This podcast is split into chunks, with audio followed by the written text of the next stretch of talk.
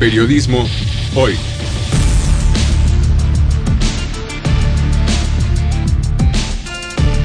Avatares, riesgos y transformaciones del oficio de informar.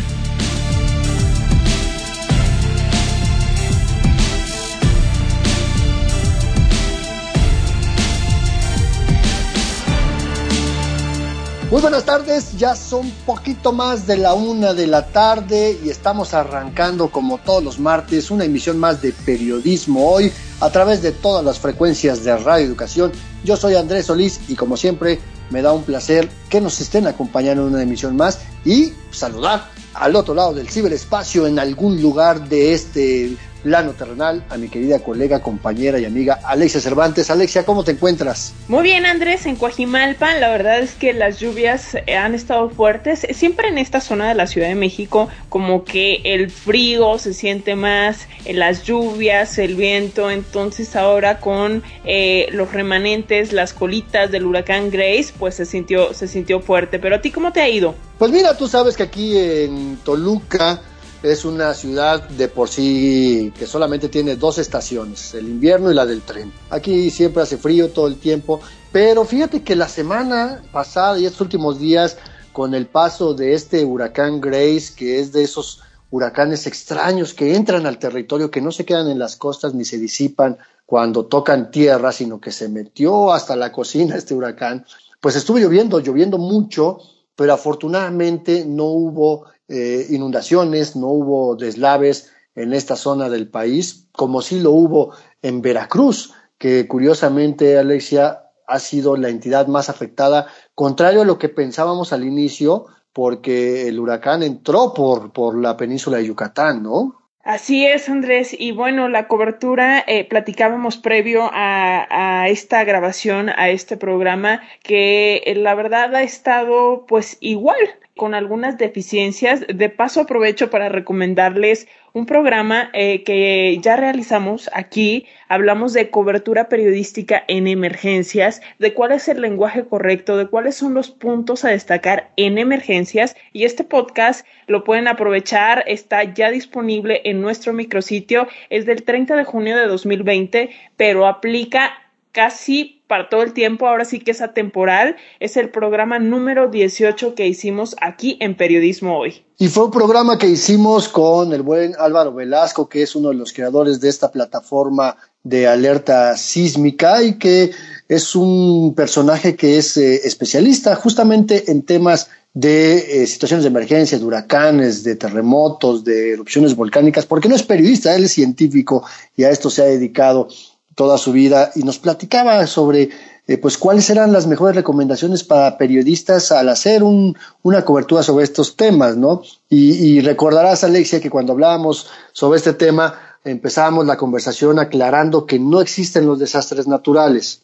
Existen fenómenos naturales que dejan un desastre a su paso, pero normalmente el desastre es consecuencia de estas irresponsabilidades humanas y que cuando vemos esta cobertura periodística a la que hace referencia del paso reciente del huracán Grace. Creo que vale la pena detenernos un momento porque eh, apenas empiezan los huracanes fuertes. En septiembre, octubre, noviembre es cuando los huracanes golpean con mayor intensidad en esta zona del mundo y es donde tenemos que poner el acento porque si nos esperamos a que venga el huracán, estamos dejando muchos meses de cobertura periodística tirados a la basura, ¿no? Hay que empezar a hacer periodismo desde ahorita, haciendo historias sobre las zonas de alto riesgo, sobre cuáles son los lugares donde puede impactar con mayor fuerza un huracán, a qué tipo de población estaría afectando más, cuál es una población más vulnerable, qué gobiernos tienen planes. Déjame decirte que de los 2.400 eh, y cacho de municipios que hay en México, Aún existen muchos municipios, Alexia, que no tienen unidades de protección civil y creo que esto es parte del trabajo periodístico, ¿no? Porque es dinero público, es poner en riesgo la vida de las personas. Entonces tiene que haber una cobertura periodística antes del paso de un meteoro.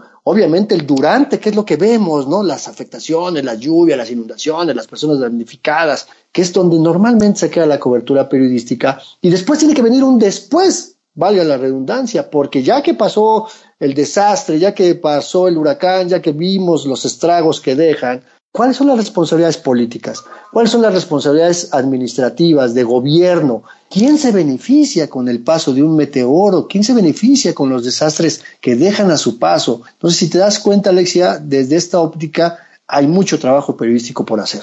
Exacto, no nada más fijar la cobertura en el desastre propiamente y yo nada más quisiera resaltar rápidamente antes de pasar al tema que hoy nos ocupa, eh, que no nos pongamos en, en, riesgo nada más porque sí, que como periodistas ahora sí que hay que medirle el agua a los camotes, como dicen las abuelitas, y eh, una foto, un video, una nota no vale la vida.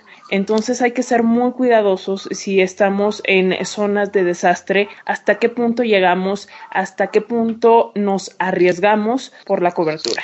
Así que, eh, pues les dejamos eso de tarea y ahora sí vamos con el tema, el tema del día de hoy, porque hoy vamos a hablar de las mujeres en el periodismo deportivo. Y es que si bien se han abierto brechas, Andrés, eh, yo creo que en muchos medios se cumple con esta vaya cuota de género porque porque está de moda hacerlo, no porque los medios de verdad realmente tengan el interés en darle cabida a las mujeres periodistas, porque la verdad es que los principales puestos o los principales espacios al aire los siguen ocupando hombres y además para muchos hombres espectadores, y eso es algo que tenemos que cambiar, muchos hombres espectadores con una visión machista, para ellos las mujeres no tienen autoridad en materia deportiva ni periodística. Así es, fíjate que los estudios recientes a nivel global, no hablamos solamente de México, a nivel global, las redacciones de los medios de información están ya eh, en una paridad volteada, ¿no? Ahora el 60% de las redacciones están integradas por mujeres en la gran mayoría de los medios en el mundo. Sin embargo, como bien lo aclaras, quienes toman las decisiones en los medios siguen siendo fundamentalmente hombres. Hay pocas editoras, pocas jefas de información, muchísimas menos directoras de medios y quienes salen a cuadro o quienes conducen los noticiarios estelares del radio y televisión siguen siendo hombres, a veces acompañados por una mujer, pero son pocas las mujeres que tienen la titularidad de un noticiario. Y hablamos de información general. Y cuando hablamos del espacio deportivo, viene este rollo de que las mujeres no tienen la capacidad de ser analistas de los deportes. Pero afortunadamente, afortunadamente hay que decirlo, hay colegas que han ido caminando y que han ido trabajando y que están intentando cambiar este panorama desde adentro, desde los medios comerciales sobre todo. Y de ello vamos a platicar hoy y para periodismo hoy es realmente un privilegio, un placer contar con la presencia de Georgina González Tusein, mejor conocida Geo González, con quien vamos a platicar más adelante en este programa. Pero antes quisiera recordarles, como siempre, que estamos al pendiente de todos sus comentarios, que en redes sociales nos encuentran como Periodismo Hoy en Facebook y en Twitter como arroba Hoy Periodismo. Allí recibimos y leemos todos, todos sus mensajes, como los que ya tenemos por acá, Andrés. Así es, como siempre, de verdad nos encanta seguir recibiendo todas sus comunicaciones. Y aquí tenemos comentarios. Juan Ernesto Guerrero Mancera dice, buenas tardes, equipo de periodismo hoy. Con todo respeto les comentaré de alguien de mi familia. Mi nieto tiene siete años. Sabe y tiene bien claro que cuidar el medio ambiente es cuidar el agua, cuidar la vegetación, cuidar a los animales, depositar la basura en su lugar, reciclar, no desperdiciar luz, no destruir las cosas, alimentarse bien, cuidar sus libros y otras cosas. Es sencillo, se les debe enseñar. Por supuesto, mi querido Juan Ernesto, las infancias son las que tienen mucho más claro el cuidado y la protección del medio ambiente y a veces nos dan clases. Muchas gracias por tu comentario. Esto en referencia, por supuesto, al programa de la semana pasada, donde hablamos precisamente sobre periodismo medioambiental. Vieira, así aparece en Twitter, nos puso, nos escribió un mensajito en el que dice, buenísimo, realmente están hablando sobre el fondo de la situación ambiental y su repercusión. Esto, por supuesto, en referencia, ya lo decía Andrés, al programa de la semana pasada. También nos escribió Pamela Siurov, dice, los estoy escuchando, mil gracias. Pues muchísimas gracias a Pamela, porque déjenme decirle, Pamela, este, creo que fue una de las personas que de repente tuvo problemas para sintonizarnos la semana pasada, que tuvimos un ajuste en el horario de transmisión, porque el programa salió al aire a las 3 de la tarde y no a la 1 de la tarde como es costumbre. Pero fueron causas ajenas a esta producción. Wendy Selene le envía saludos a nuestro invitado de la semana pasada, a Agustín del Castillo, el periodista Agustín del Castillo. Mi queridísima Wendy Selene, muchas gracias por tu mensaje. Extraordinaria periodista de investigación, por cierto. También lo escribió Carlos Ávila Bello Felicidades por el programa. Los seres humanos hemos cambiado el ambiente hasta tal punto que muchos fenómenos naturales han cambiado. El cambio climático es el mejor ejemplo y su origen, como bien dice Naomi Klein, es el capitalismo salvaje. Adrián Arellano nos pregunta en qué liga o podcast puedo escuchar el programa. Lo quiero recomendar y compartir. Gracias y buena tarde. Pues no se diga más, están todos nuestros podcasts desde que arrancamos este espacio por allá de marzo de 2020. Todos los programas están en www.e-medioradio.edu.mx. Va de nuevo, www.e-medioradio.edu MX. Y como siempre, de verdad, agradecerles que nos escriban, que nos platiquen, que nos cuenten. Estamos muy felices de siempre recibir sus comentarios, sus críticas, sus sugerencias. ¿Y qué les parece si de una vez vamos con las primeras pistas de periodismo en persona, que el día de hoy se trata de una periodista que está en activo, que ha publicado numerosos reportajes sobre temas de corrupción, lavado de dinero, migración y sobre el sector energético. En 2010 publicó el libro Camisas Azules, Manos Negras, el saqueo de Pemex desde Los Pinos, y además fue la primera persona que desde el año 2004 documentó el tráfico de influencias y las irregularidades cometidas por la empresa Oceanografía. Recordemos que Oceanografía consiguió créditos de Banamex por 500 millones de dólares anteponiendo como garantía supuestas cuentas por cobrar de servicios prestados a Pemex. Pues ahí están los datos. Yo creo que eh, la trivia de esta semana está muy facilita, así que si ya saben eh, de quién se trata, comuníquense con nosotros y mientras vamos a escuchar una primera parte de nuestra entrevista sobre las mujeres en el periodismo deportivo. Escuche con quién.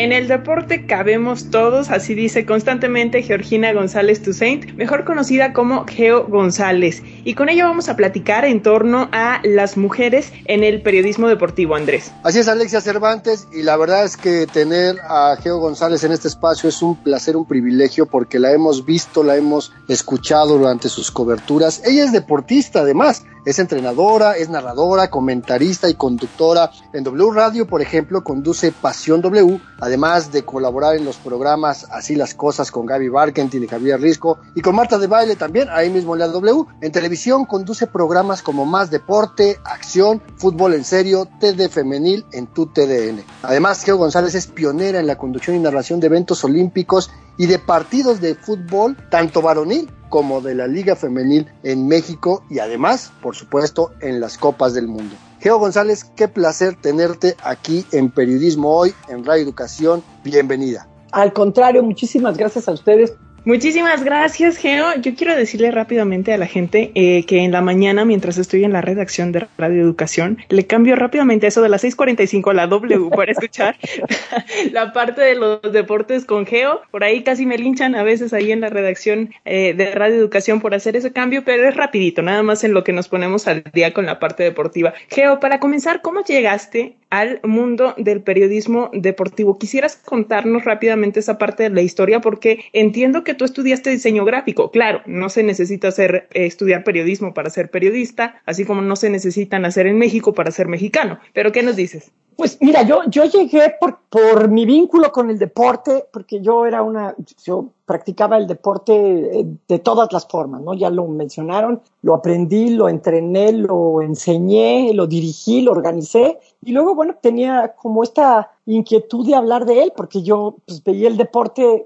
y pensaba cosas distintas a lo que normalmente escuchaba. Entonces se dio la oportunidad para trabajar en, en los medios, pero cuando yo empecé en radio, la productora del otro lado del, del, vidrio me hacía señas así como una C y luego estiraba como las manos y hacía una serie de señas que decía, será como, como umpire de tercera, que ya sabes que en el béisbol hacen 60 mil señas. Yo no tenía ni idea de, que, de qué me estaba diciendo y decía, Ahora entiendo que era vamos a corte, alárgate, aterriza, etcétera, etcétera, ¿no? Entonces dije, bueno, yo sé de deportes, necesito aprender a comunicar lo que tengo y tal vez en eso llegué ya como eh, dominando un poco este, el pánico escénico, eh, la voz, porque yo me dedicaba a cantar en una época, entonces te enseñan a respirar, la voz, este, a no tenerle miedo a un escenario, etcétera, etcétera. Pero me hacía falta conocer qué era el periodismo, ¿no? Entonces, ese lo fui aprendiendo viendo a Carmen Aristegui, por ejemplo, y alguna vez me, me invitó a participar en su programa y yo salía una vez a la semana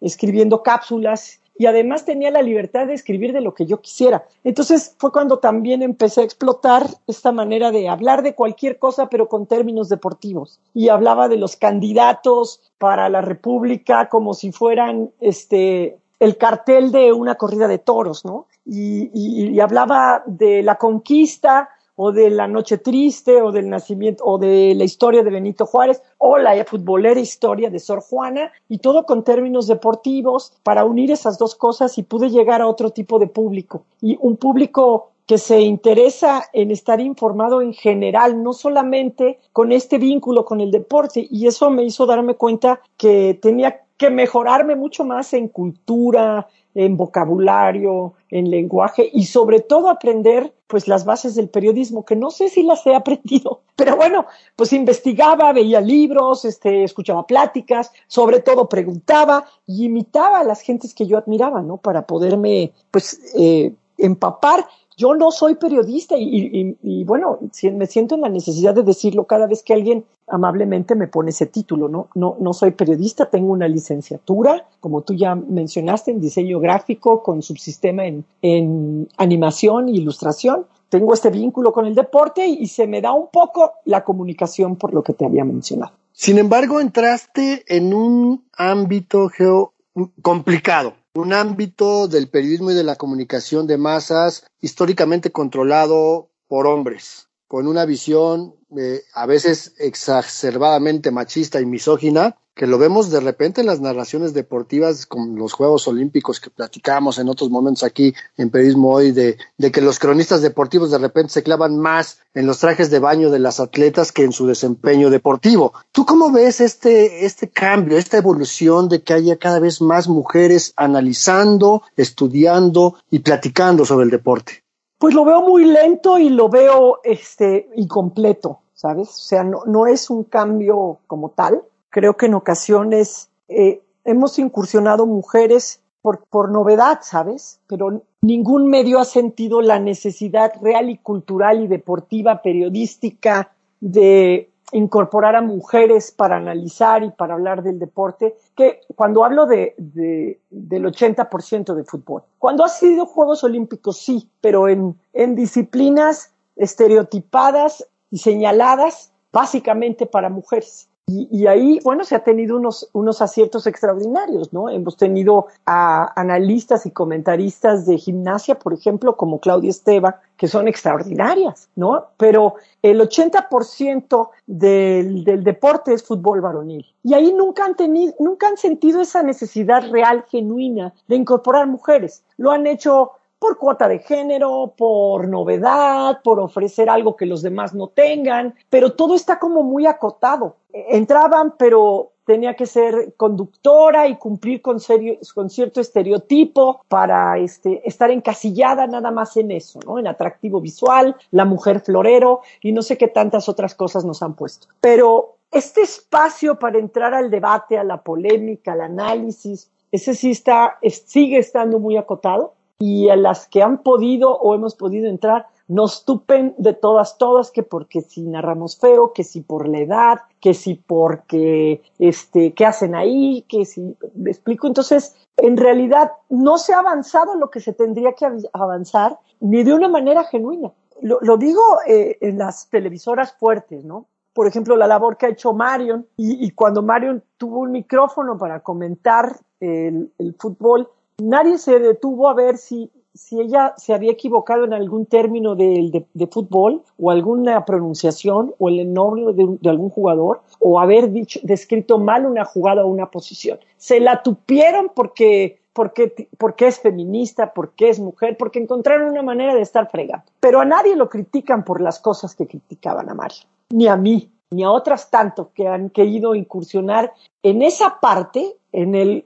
dominó de los jueves por la noche. O sea, puedes entrar a la fiesta, puedes andar por ahí. Pero a la hora de que nos sentamos a jugar el dominó, nada más estamos nosotros. Ahí ya no, en esa mesa no se puede sentar cualquiera, ¿no? Entonces, eh, sí vemos más mujeres, sí vemos mucho más que intentan y que se preparan, pero siempre hay como un tope. O, vas a ser la presentadora este, oficial, o, o vas a ser la reportera, o puede ser la que, la que comente, pero el fútbol femenil, pero algo acotado. O sea, eh, en el partido importante, o sea, hubo mujeres que narraron la final del fútbol, este, del mundial, pero era la transmisión alterna. Si es tan para que vean que tampoco las negamos, ¿no? Pero el tema está viciado en origen porque no cambia eh, la dirección editorial, no, no cambian las producciones, no cambian las redacciones. Quien está ahí no tiene esta genuina visión de ser inclusivos,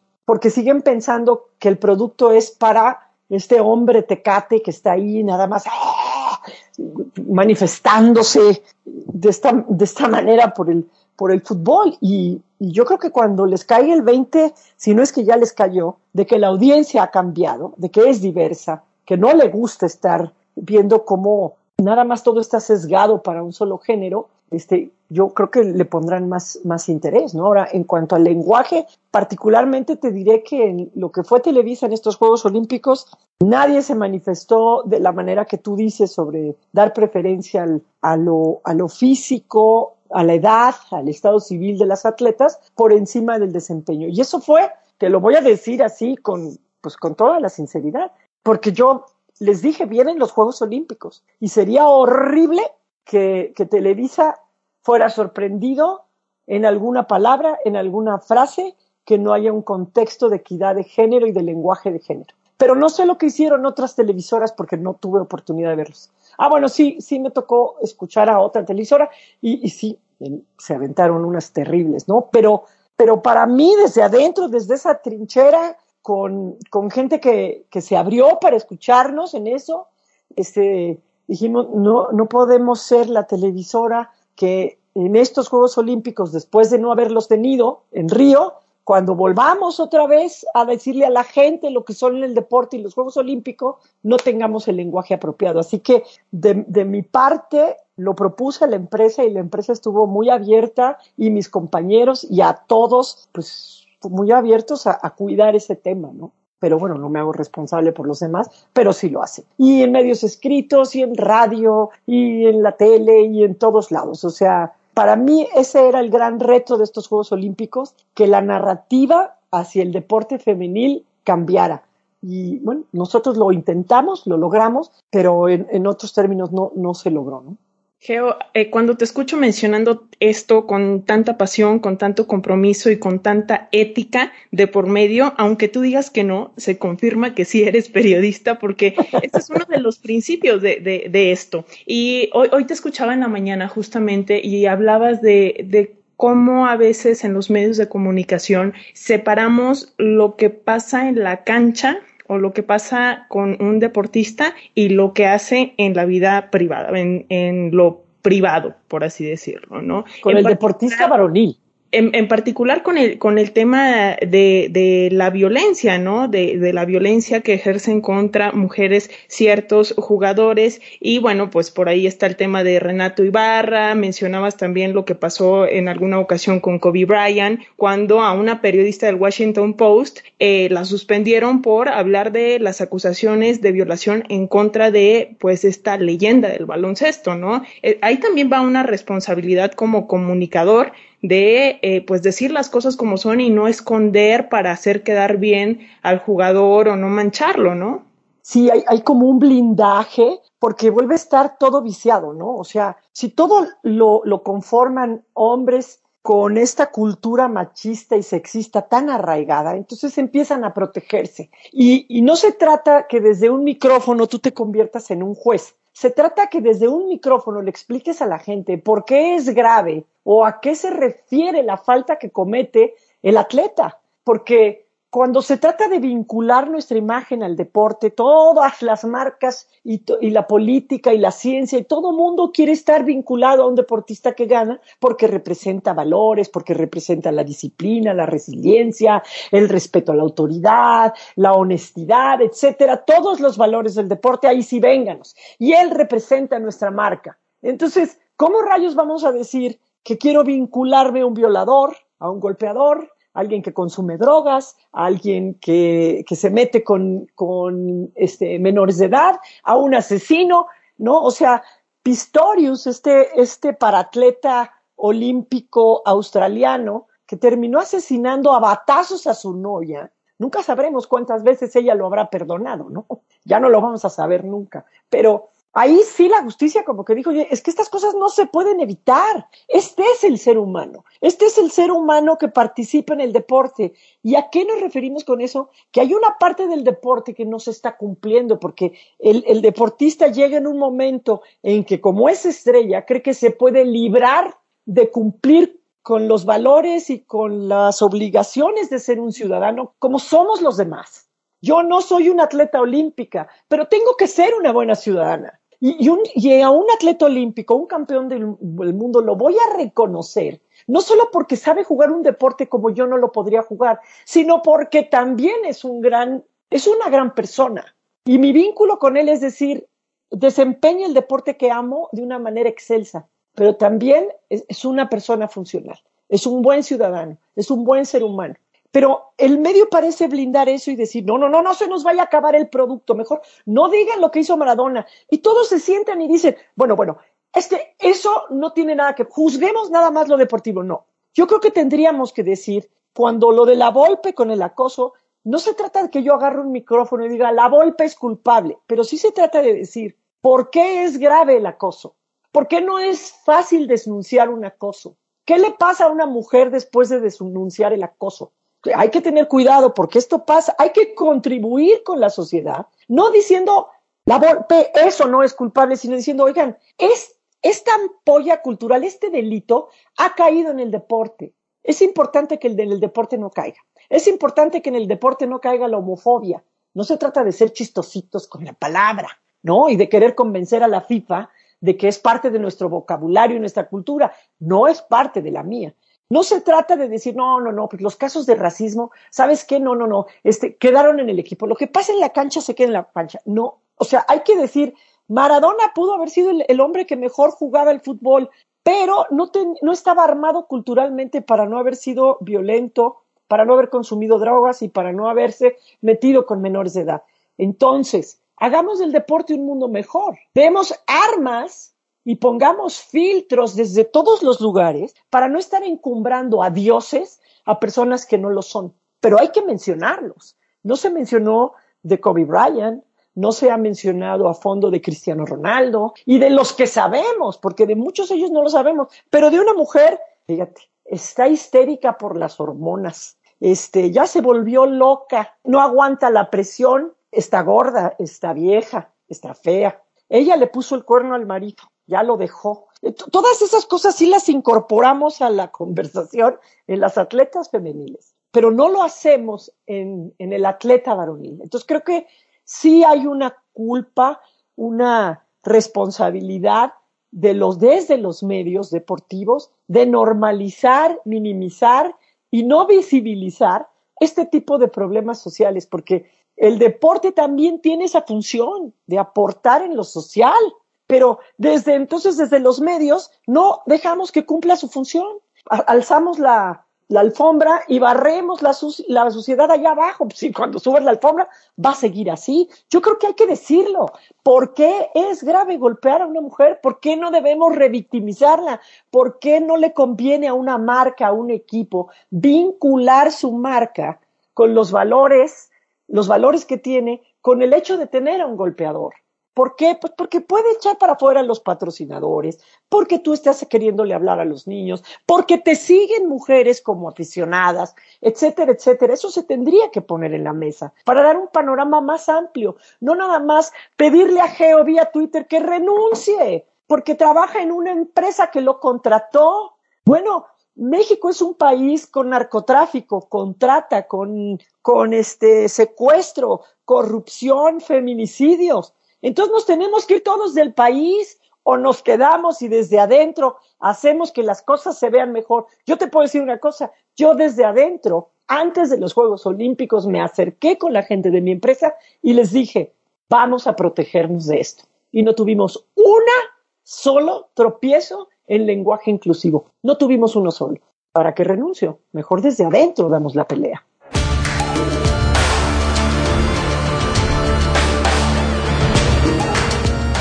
Hacemos una muy breve pausa para recordarles que estamos aquí al pendiente en las redes sociodigitales esperando sus mensajes. En Twitter nos encuentran como arroba hoy periodismo y en Facebook somos periodismo hoy. Pueden enviarnos todos sus mensajes, sugerencias, comentarios en torno al programa del día de hoy, también sus respuestas a la trivia, ya que en Periodismo en Persona contaremos la historia de una periodista que ha sido distinguida en tres ocasiones, en 2008, en 2009 y en 2010, con el Premio Nacional de Periodismo. Como ya decíamos en los últimos años su trabajo se ha centrado en temas del sector energético, pero también en el año 2005 reveló una red de agentes de migración implicados en el tráfico de niñas centroamericanas. Esto le valió el reconocimiento de la UNICEF. Comuníquense si saben de quién vamos a platicar en la sección de periodismo en persona. Mientras tanto, vamos a seguir platicando con Geo González sobre las mujeres en el periodismo deportivo.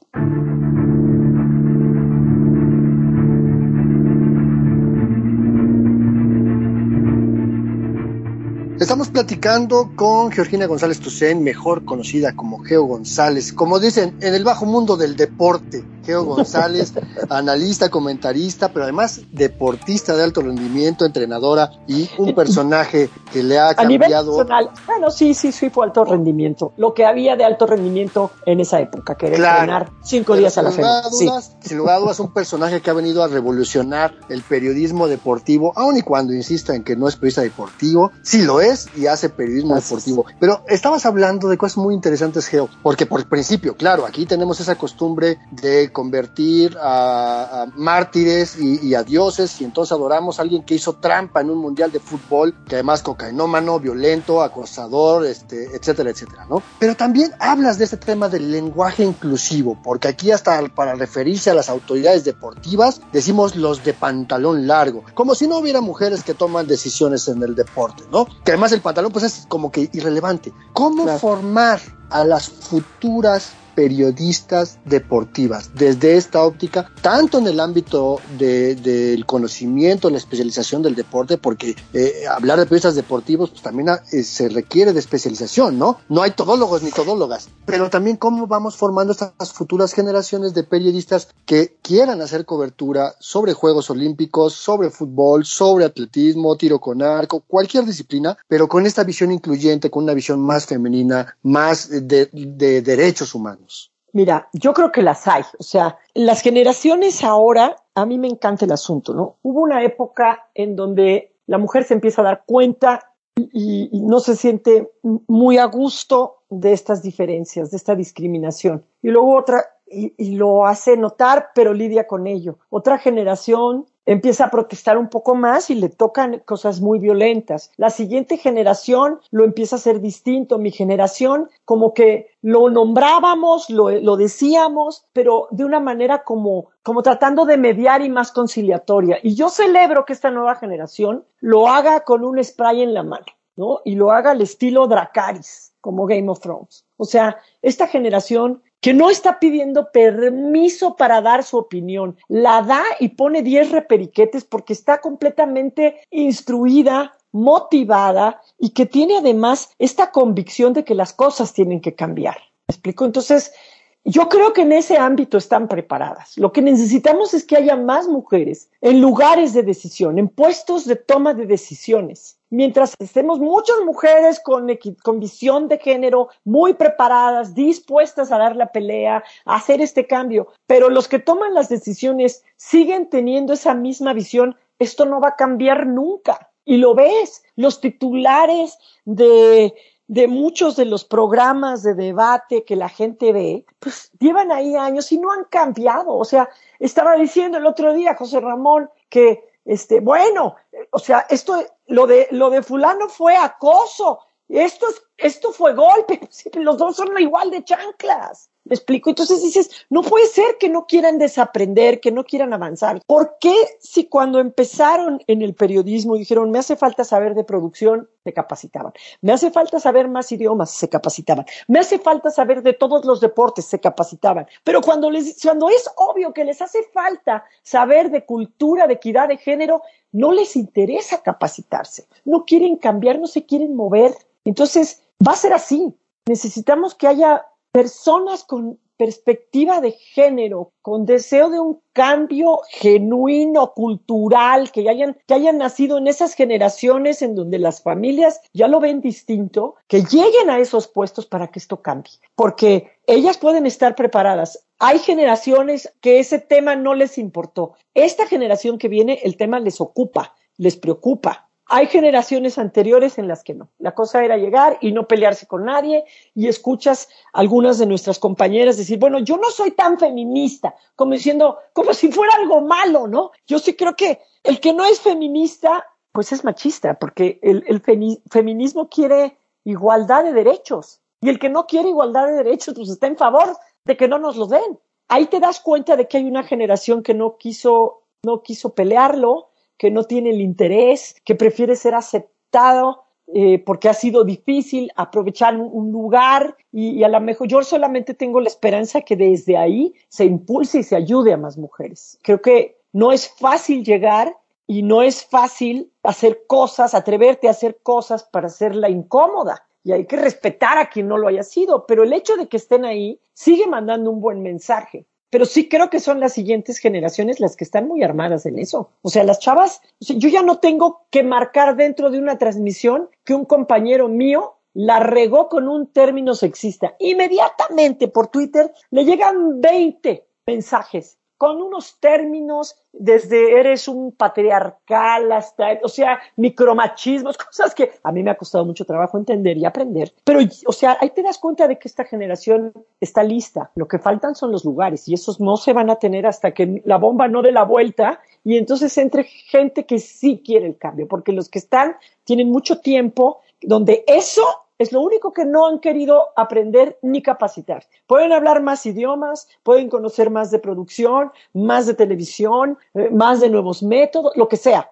En eso no se quieren capacitar, no lo consideran importante. Oye, Geo, y hay otro tema, eh, también quisiera yo creer, o al menos esa es mi sensación, que va un poco a la baja, pero es el tema de el acoso a las compañeras que luego están a cuadro, no falta el aficionado que llega y eh, abusa sexualmente de ellas, porque ese es el término, y las toca y las besa sin su consentimiento, e incluso eh, a veces por parte de los propios deportistas, ¿no? Hace algunos años se supo que jugadores de, de las Chivas, pues manosearon mientras estaba a cuadro a, una chica que se llama Marina Fernández Mora de Fox Sports. Entonces, eh, este también es otro tema que creo que tendríamos que estar mirando. No, fue María Fernanda Mora, pero no fueron los jugadores, fueron los aficionados de Chivas. Y el camarógrafo nunca cortó y el camarógrafo nunca hizo nada por su compañera de trabajo en una cosa penosísima.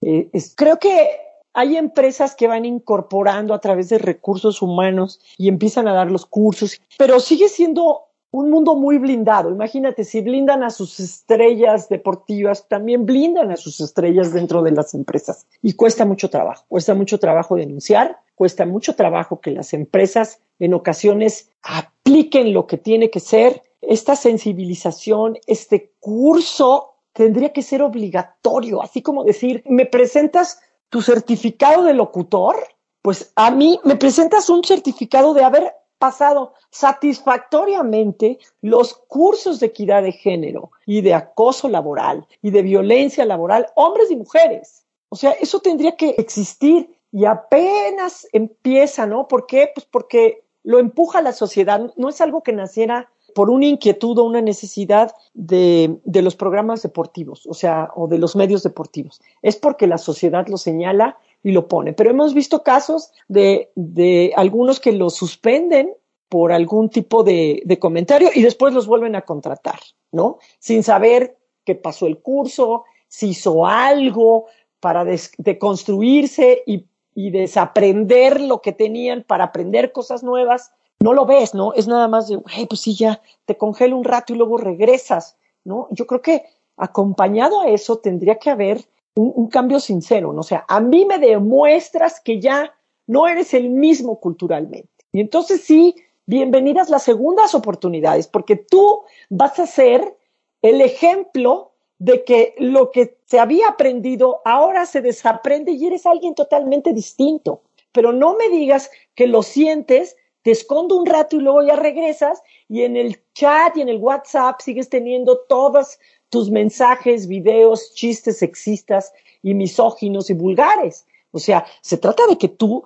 te, construyas de una manera genuina y distinta. Eh, yo creo que sigue habiendo ese, esa circunstancia que te decía. No es fácil para una mujer en cualquier ámbito denunciar el acoso, porque pierdes mucho.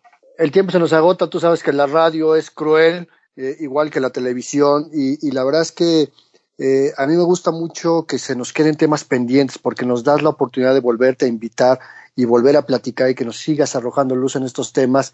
¿Tú cómo ves el futuro del periodismo deportivo con visión de género? ¿Cómo lo ves en los próximos años? Pues yo lo veo con esperanza, pero con realismo. Insisto, ¿no? Eh, cuando tienes espacios eh, muy refrescantes y muy reconfortantes como el que Gaby y Javier Risco, como el que abre Carmen Aristegui, dices, esto va a cambiar. Cuando ves empresas que dices, sí, queremos voces de mujeres chingonas, que les gire la piedra, que se comprometan, que sean nuestra punta de lanza, dices, es esperanzador. Pero en el ámbito deportivo va a costar mucho trabajo porque sigue siendo una trinchera muy, muy, muy machista, porque por cada 20 hombres o 25 hombres o 30 hombres hay una mujer en las empresas. O sea, por cada 40 que hablan de fútbol hay una o dos. Es muy difícil que cambie eso. En eso soy realista, pero soy esperanzadora cuando veo espacios como el de ustedes, que son dos mujeres y un hombre.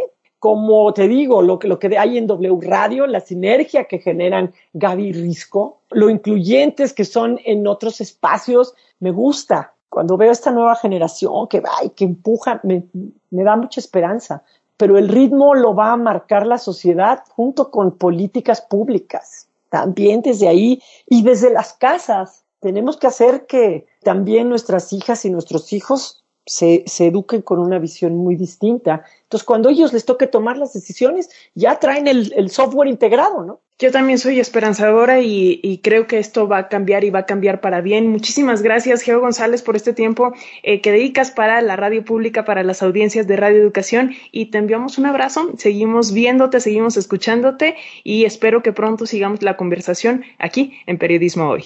Gracias a ustedes.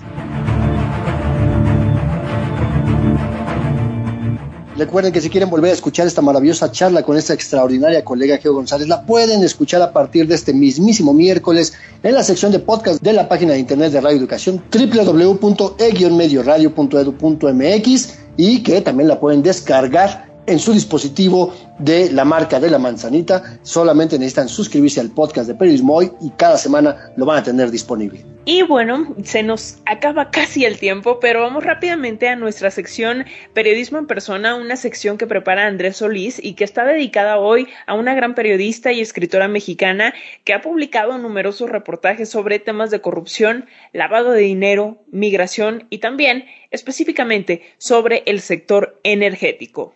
Escuche bien, ¿de quién se trata?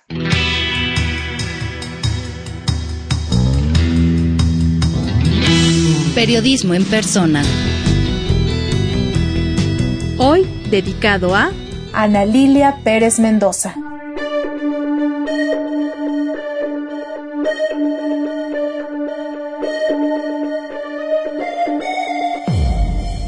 Un día, dictando una conferencia ante estudiantes de la Universidad Autónoma de Nuevo León, reconoció que no sabían lo que se estaba metiendo, pero de ahí surgió una historia de corrupción y desfalco de la mayor empresa pública, Petróleos Mexicanos. Esta ha sido una de las más importantes investigaciones que ha realizado, pero no ha sido la única, y por eso es reconocida como una de las mejores periodistas de investigación sobre corrupción.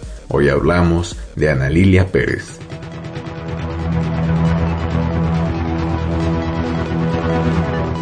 Ana Lilia Pérez Mendoza nació en la Ciudad de México en 1976 y estudió comunicación y periodismo en la Universidad Nacional Autónoma de México. Además estudió un diplomado en periodismo en la Universidad José Martí de La Habana, Cuba, un diplomado en Historia de México por la Academia Mexicana de Historia y un diplomado en periodismo financiero por el Instituto Tecnológico Autónomo de México, el ITAM. Ana Lilia inició su carrera profesional en la última década del siglo pasado. Incluso desde las aulas de la UNAM comenzó a hacer sus primeras investigaciones de manera independiente sobre temas relacionados al medio ambiente. Ella misma recuerda que sus primeros reportajes tenían que ver con la devastación provocada por el constante derrame de hidrocarburos en las zonas petroleras del sureste de México, en Tabasco y Campeche.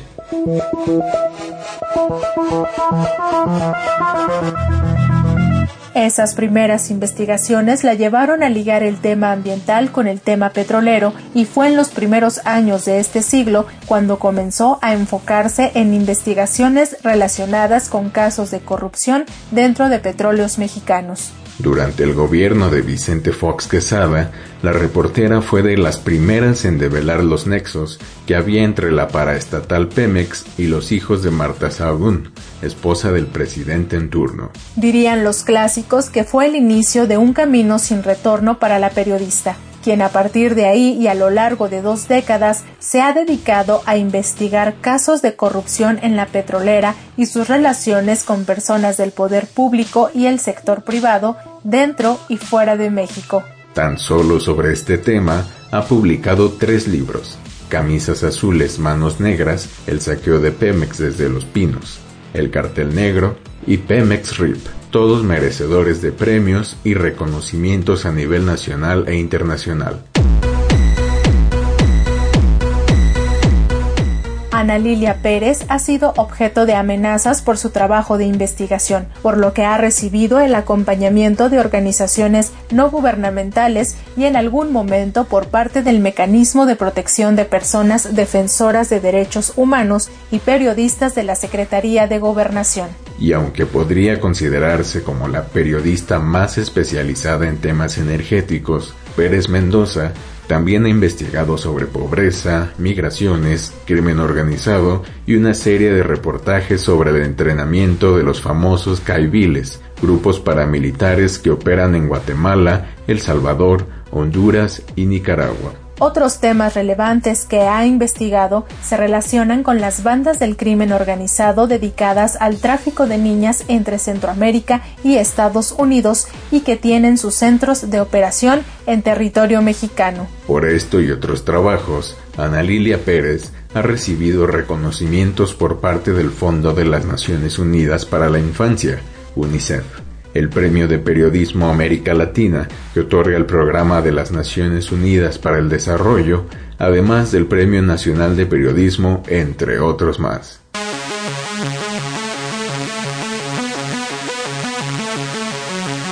En aquella charla que tuvo Ana Lilia Pérez con estudiantes de la Autónoma de Nuevo León, ella recordaba que era una reportera que le gustaba escribir sobre temas culturales, hasta que entendió que el gran mal del país era la corrupción y por eso ha dedicado su trabajo a este tema. Pérez Mendoza es hoy un referente del periodismo de investigación y es parte de una generación de jóvenes periodistas que han servido de ejemplo para decenas que aspiran a seguir sus pasos.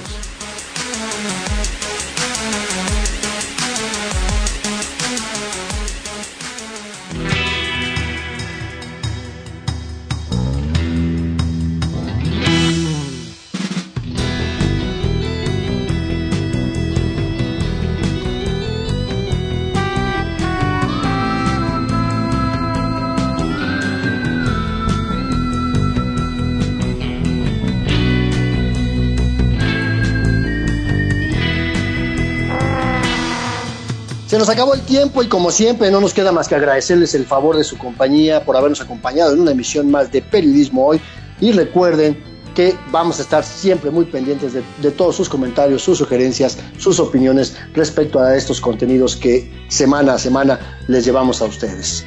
Así es, tenemos una cita la próxima semana pasadito de las 13 horas y mientras seguimos la conversación en Facebook, somos Periodismo Hoy y en Twitter, arroba Hoy Periodismo. Como siempre, Andrés Solís, un gusto y hasta la próxima. Alexia Cervantes, el placer es siempre mío. Nos escuchamos el próximo martes.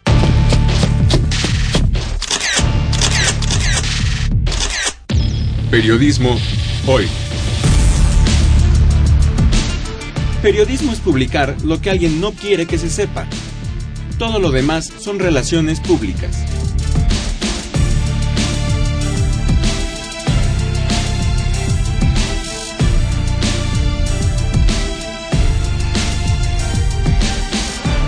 Trabajamos para usted en el servicio social Samantha Bautista y William Sandoval, en la edición digital Alejandro Ramírez, la musicalización de Oscar Solís, Edith Rojas en la asistencia de producción, en la conducción Alexia Cervantes y Andrés Solís en una producción a cargo de Graciela Ramírez para Radio Educación.